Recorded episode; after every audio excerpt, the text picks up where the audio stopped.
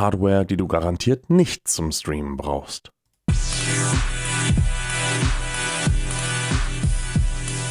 The Tacky Wombat Audio Files. Mittlerweile gibt es so viel Hardware, dass es echt schwer ist, den Überblick zu behalten und ganz viele Leute der Meinung sind, sie bräuchten einen 5000 Euro Dual PC Setup, um auf Twitch oder YouTube zu streamen. Jetzt stellt sich zunächst die Frage, was ist überhaupt Streamen und warum brauche ich dafür unterschiedliche Hardware oder was für Hardware und wie funktioniert das Ganze? Es ist so, dass wenn du ein Videospiel auf dem Computer spielst und das übertragen möchtest, beispielsweise über die Plattform Twitch, du natürlich Rechenleistung brauchst, um dieses Bild so zu bearbeiten, dass es im Internet gestreamt werden kann. Die meisten Streamer nutzen hierfür eine Software, beispielsweise OBS oder Open Broadcaster Software oder XSplit. Das sind Anwendungen, die dir ermöglichen, dein Spiel aufzunehmen, dazu dann deine Stimme auch mittels Mikrofon mit hineinzumischen in den Audiomix oder beispielsweise auch Alerts wie Donation Sounds, Sub-Alerts oder ähnliches darzustellen. Vereinfacht gesprochen verpacken dann diese Programme das Bild und den Ton in einen Stream und schicken diesen auf den Server von Twitch oder YouTube, wo dann die Daten von anderen Usern angeschaut werden können. Jetzt haben die meisten, die sich schon mal mit Streaming auseinandergesetzt haben, so Begriffe wie Encoding, Decoding, Transcoding und ähnliches schon mal gehört. Um jetzt mal Encoding ganz einfach zu vergleichen, ist es so, dass du mit deinem Hausrat umziehen möchtest in eine andere Stadt und all die Dinge, die du in deiner Wohnung hast, musst du irgendwie in die andere Wohnung bringen. Deine jetzige Wohnung ist dein PC und deine zukünftige Wohnung ist dein Zuschauer. Jetzt besteht die Möglichkeit, zum einen ganz, ganz viele kleine Autos zu nehmen und diese Daten oder deine Möbelstücke, deine DVDs, dein Bettwäsche, was auch immer, in vielen kleinen Einzelfahrten ans andere Ende zu bringen. Das heißt, du musst sehr, sehr häufig Daten versenden, hast aber eine sehr geringe Bandbreite, weil du immer sehr wenig auf einmal mitnimmst. Wenn du die Möglichkeit hast, größere Fahrzeuge zu nehmen, beispielsweise äh, du kannst dir einen Sprinter leihen oder einen kleinen LKW oder was auch immer, dann besteht die Möglichkeit, auf einmal mehr Daten mitzunehmen. Ist sehr plakativ gesprochen. Das Beispiel hierbei ist halt Datenrate in dem Fall. Wenn du die Möglichkeit hast, eine hohe Datenrate zu nutzen, dann musst du natürlich diese Daten auch irgendwie verpacken. Sprich, Analogie wieder mit deinem Umzug. All deine Sachen, die du in der Wohnung hast, musst du natürlich irgendwie in dein Fahrzeug oder in deinen Sprinter, wie auch immer, einräumen. Und die kannst du entweder einfach stumpf da reinwerfen, womit du dann nicht sehr effizient bist, oder du stapelst die Sachen wesentlich ordentlicher, so im Tetris-Style, und kannst dann mehr Daten effizient auf dem gegebenen Raum mitnehmen. Das heißt, die Qualität des Einräumens deiner Dateien nimmt zu und somit auch die Qualität deines Umzugs. Das ist jetzt richtig platt als Analogie, aber es verdeutlicht einfach eins. Wenn du nur begrenzten Platz zur Verfügung hast, um Daten zu verpacken, also zum Beispiel einen sehr langsamen Internetanschluss im Upload, dann brauchst du einen höheren Aufwand beim Sortieren deiner Sachen in diesen Livestream, in deine Datenleitung, um auch eine gute Qualität zu erreichen.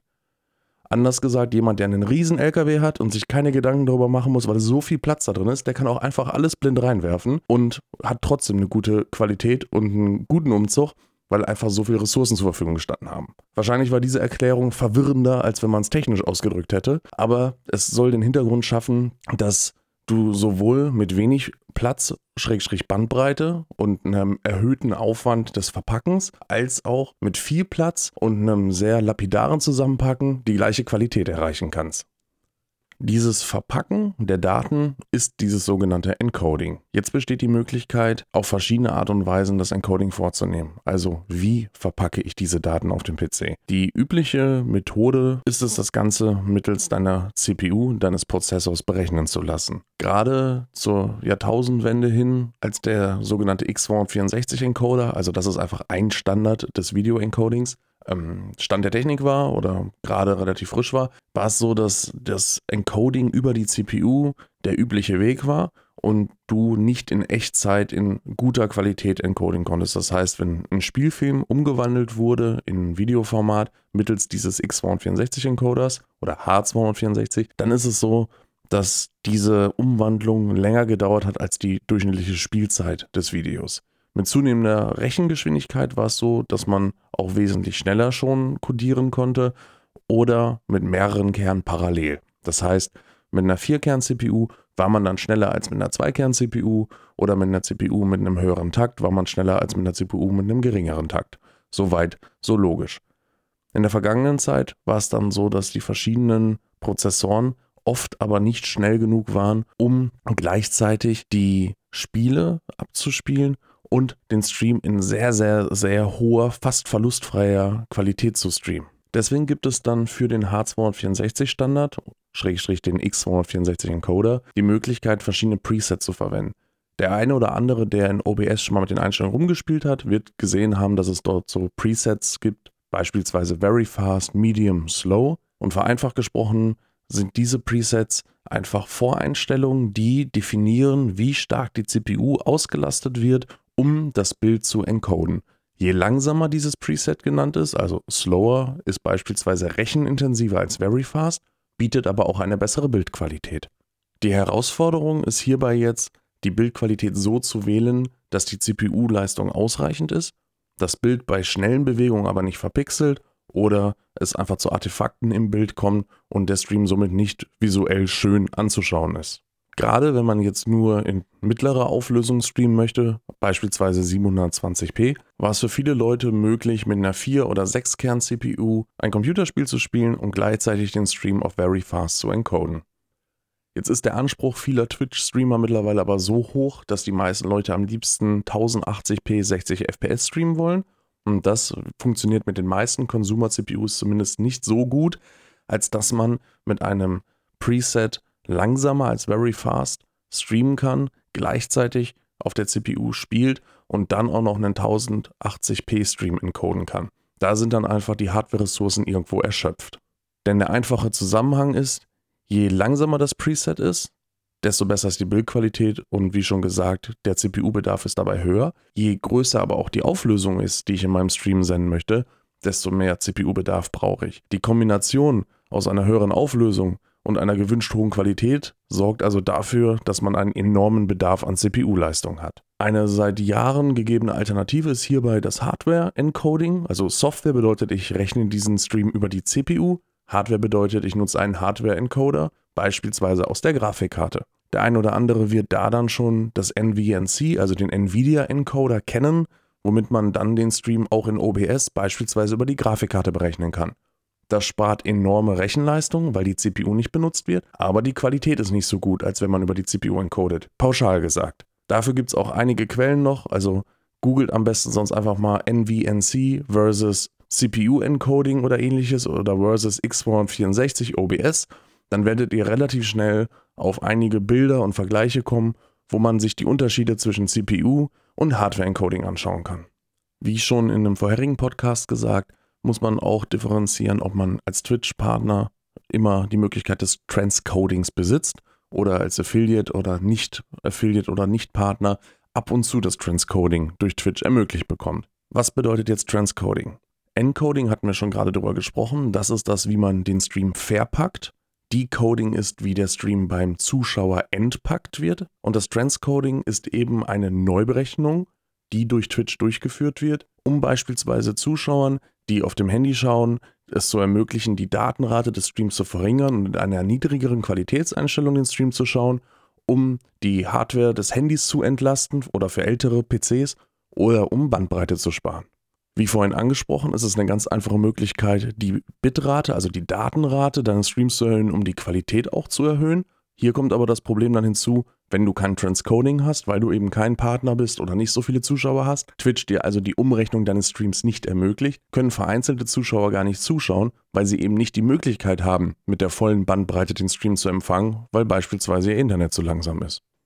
Deswegen kommen wir damit dann direkt zu einem der wichtigsten Punkte, in welcher Auflösung und mit welcher Datenrate willst du streamen. Behalte dabei im Hinterkopf, versuche keine Streamer übertrumpfen zu wollen, nur weil diese in 1080p 60 streamen, sondern denk darüber nach, können deine Zuschauer überhaupt deinen Stream sehen. Wenn du jetzt noch nicht so viele Zuschauer hast oder auch einfach nicht so häufig Transcoding hast, also diese kleine Qualitätseinstellung für die Zuschauer im Stream, dann empfiehlt es sich häufig einfach in 720p 60 fps oder 30 fps zu streamen mit maximal 4,5 Mbit also 4500 Kilobit, um sicherzugehen, dass auch Zuschauer mit langsamerer Hardware oder langsamer Internet zuschauen können. Falls du nur auf 720p streamst mit 4,5 Mbit, ist die Wahrscheinlichkeit recht hoch, dass wenn du heute anfängst zu streamen, ein CPU-System hast oder einen 4- oder 6-Kern-Prozessor, mit dem du auch diesen Stream auf very fast encoden kannst. Und mit 4,5 Mbit ist das dann auch schon häufig eine annehmbare Qualität. Alternativ besteht auch die Möglichkeit, das Ganze über die Grafikkarte zu encoden, was mit aktuellen Grafikkartengenerationen, zum Beispiel der RTX-Serie von Nvidia, bei 720p und 4,5 Mbit schon ein ausreichend gutes Bild darstellt. Aber jetzt gibt es natürlich auch die Möglichkeit, dass Leute sagen, ich möchte auf jeden Fall 1080p streamen oder ich bin Twitch-Partner und ich habe sowieso immer Transcoding und ich möchte auch mindestens die 6 Mbit ausreizen und was da noch so geht. Und da kann ich euch aus Erfahrung sagen, bei 1080p 60 FPS, bei einem schnellen Spiel wie PlayerUnknown's Battlegrounds oder ähnlichem, sieht es bei 6 Mbit nicht wirklich gut aus auf einem Very Fast Preset. Das heißt, die Voreinstellung des Encoders muss verbessert werden hinsichtlich Qualität, beispielsweise auf ein Slow Preset, was aber enorme Rechenleistung erfordert. Stand 2019 sollte man da auf jeden Fall alleine für den Stream bei 1080p 60 fps Slow Encoding einen 12-Kerner AMD oder Intel einrechnen, um alleine das Encoding des Streams zu stemmen. Und da kommen wir jetzt auch auf den Punkt, warum viele Streamer eben zwei PCs nutzen. Das ist nicht nur eine Methode, um den Komfort zu erhöhen, wenn man auf einem PC spielt und auf dem anderen streamt und damit so ein bisschen die Systeme entkoppelt, sondern es geht oft schier um die pure Rechenleistung, die sonst nicht abgerufen werden kann. Und da spreche ich auch wieder aus Erfahrung. Ich habe äh, mir vor zwei Jahren den 18-Kern Intel zugelegt, um eben den Stream auf 1080p 60 FPS Slow zu encoden. Und auch da mit gleichzeitigen Spielen und Stream auf einer 18-Kern CPU klappt es. Aber zwischendurch, gerade bei CPU-intensiveren Titeln, stößt man häufiger mal an seine Grenzen.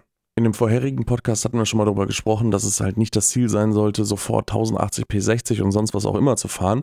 Das ist Thema des anderen Podcasts. Aber von dem Hardware-Aspekt her ist es so, dass man abwägen muss, welche Spiele spiele ich und habe ich einen Nutzen durch die höhere Auflösung, weil nicht jedes Spiel profitiert gleichmäßig von einer erhöhten Auflösung sondern bei manchen Spielen macht es eher Sinn, zum Beispiel in 30 FPS und 1080p zu streamen, weil man dort lieber die Schrift lesen möchte und es ein sehr langsames Spiel ist. Und bei einem sehr schnellen Shooter sieht das Bild besser aus, wenn ich mit 720p, aber dafür mit 60 FPS streame und dadurch ein flüssigeres Spiel einfach darstellen kann. Als einfache Methode, um herauszufinden, ob deine Streaming-Hardware reicht, ist es natürlich empfohlen, OBS zu installieren und das Ganze einfach mal auszuprobieren. Gesagt sei hierbei aber, dass alles, was nach diesem Medium Preset in langsamer Richtung passiert, also Medium oder Slow, Slower, dass diese Qualitätseinstellungen keinen deutlichen Qualitätszuwachs im Verhältnis zu ihrem erhöhten Rechenaufwand darstellen. Das heißt, für die meisten Streamer wird sich ein langsameres Preset als Medium oder Slow gar nicht mehr lohnen und die Consumer-Hardware wird im Regelfall auch nicht mehr hinterherkommen, auf 1080p 60 diese Streams überhaupt zu encoden. Also halten wir fest, erster Punkt, mache dir Gedanken, welche Spiele du spielst, schnell oder langsam. Mache dir darüber Gedanken, ob du feine Schrift oder ähnliches erkennen musst, also welche Auflösung dein Spiel im Optimalfall oder wovon dieses Spiel profitieren kann.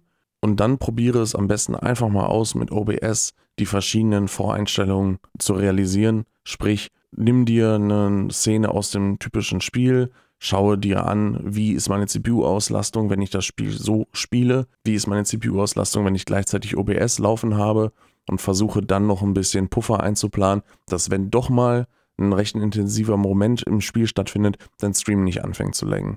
Gerade Leuten mit älteren Systemen kann man wirklich empfehlen, falls du eine aktuelle Nvidia oder AMD-Grafikkarte hast, probier es über die Grafikkarte zu encoden, teste es einfach mal aus.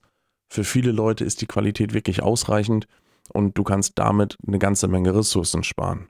Wenn du zu dem Entschluss gekommen bist, dass dir das Grafikkarten-Encoding oder 720p oder all diese Dinge nicht ausreichend gut genug sind und du einfach 1080p 60 mit der Brechstange spielen möchtest, dann gibt es da den Tipp zu überlegen, welche Streaming-Hardware dafür in Frage kommt.